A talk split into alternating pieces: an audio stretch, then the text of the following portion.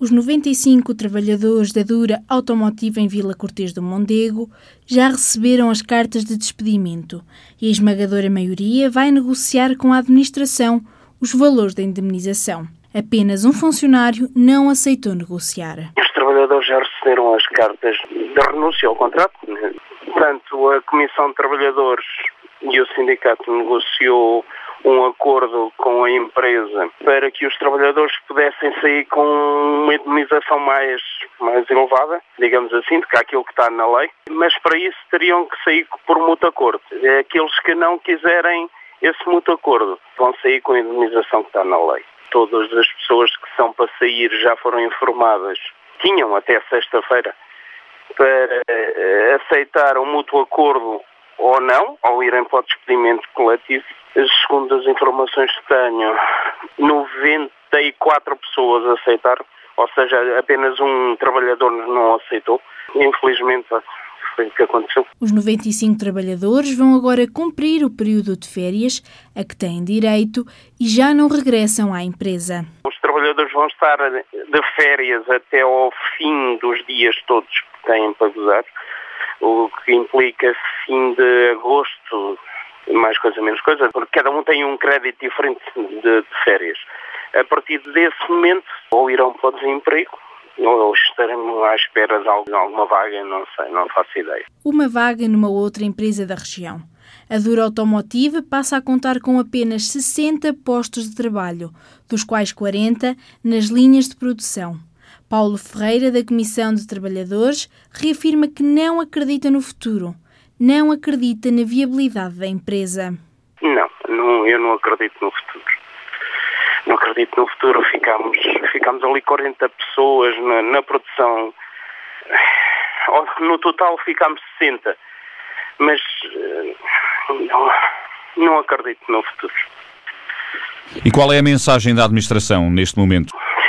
Administração diz-nos que o futuro dirá, não, e eles para já não têm perspectiva nenhuma, não tem, está tudo dependente do, do futuro, pronto, daquilo que virá. E aquilo que virá, diz Paulo Ferreira, não traz grandes expectativas, muito pelo contrário.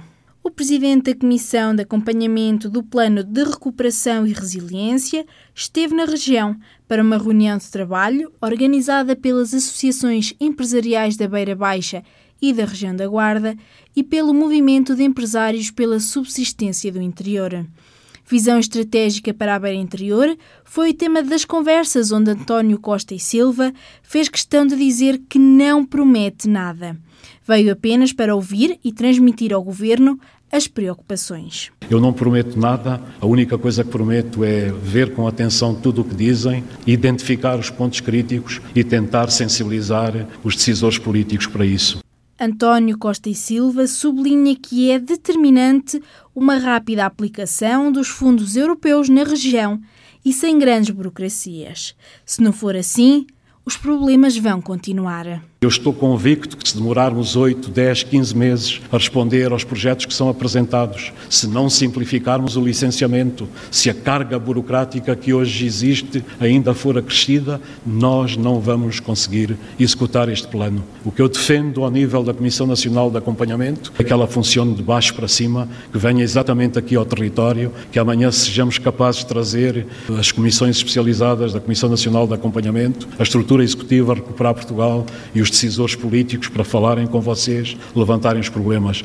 O presidente da Comissão de Acompanhamento do Plano de Recuperação e Resiliência afirma que a situação da pandemia veio colocar em evidência a fragilidade da economia portuguesa. Tivemos uma queda do PIB ano passado de 7,6%, temos que recuar décadas para encontrar quedas de magnitude similar. E essas quedas traduzem-se por sofrimento das pessoas, empresas com dificuldades, paralisação da economia. Quando olhamos para os desempregados, nós temos hoje no nosso país mais de 430 mil desempregados registados nos centros de desemprego e, portanto, é outra grande preocupação. Quando olhamos para a situação das nossas empresas, cerca de 27% das empresas empresas portuguesas têm hoje capitais próprios negativos, o que significa que se debatem para sobreviver. E em cima disso tudo, os últimos estudos sobre a pobreza em Portugal indicam que um em cada cinco portugueses vive no limiar da pobreza. São dois milhões de pessoas. Para António Costa e Silva, estes dados são um verdadeiro murro no estômago para toda a sociedade portuguesa. Eu penso que isto é um murro no estômago em relação a todos nós, aos cidadãos, ao sistema político, aos partidos, aos decisores, porque eu acho que nós podemos fazer muito melhor no futuro. E fazer muito melhor é perceber que a crise expôs perante todos nós as fragilidades que são estruturais da economia portuguesa e que vêm de há muito tempo atrás. A exiguidade do mercado interno, o nível de descapitalização das empresas, a dívida pública que é enorme e a dívida por si só é um fator inibidor do crescimento da economia, a estrutura produtiva ainda pouco diversificada, os níveis de investimento baixos, os níveis de produtividade baixos, dos mais baixos na União Europeia. O coordenador da Comissão de Acompanhamento do PRR defende, por isso, a adoção de políticas concretas para diminuir a dependência externa e garantir um novo folgo ao setor económico. Eu penso que esta relação da industrialização com a produtividade é algo com que temos que conviver no futuro em termos de encontrar a via para reindustrializar o país. Nós descobrimos no auge da crise pandémica que algumas das moléculas velhas que o país produziu no passado, algumas que serviam para as terapias oncológicas, já não as produzíamos, nem aos equipamentos médicos complexos, alguns, e a dependência de países como a Índia é enorme hoje em dia. Nós deixamos de desindustrializar o país, descapitalizamos muitas das cadeias de produção e das cadeias logísticas e agora, no auge desta crise, descobrimos estes constrangimentos que são terríveis. Afirmações de António Costa e Silva no decorrer do primeiro encontro de trabalho Visão Estratégica para a Beira Interior, organizado pelas associações empresariais da Beira Baixa e também da região da Guarda e pelo movimento de empresários pela subsistência do interior.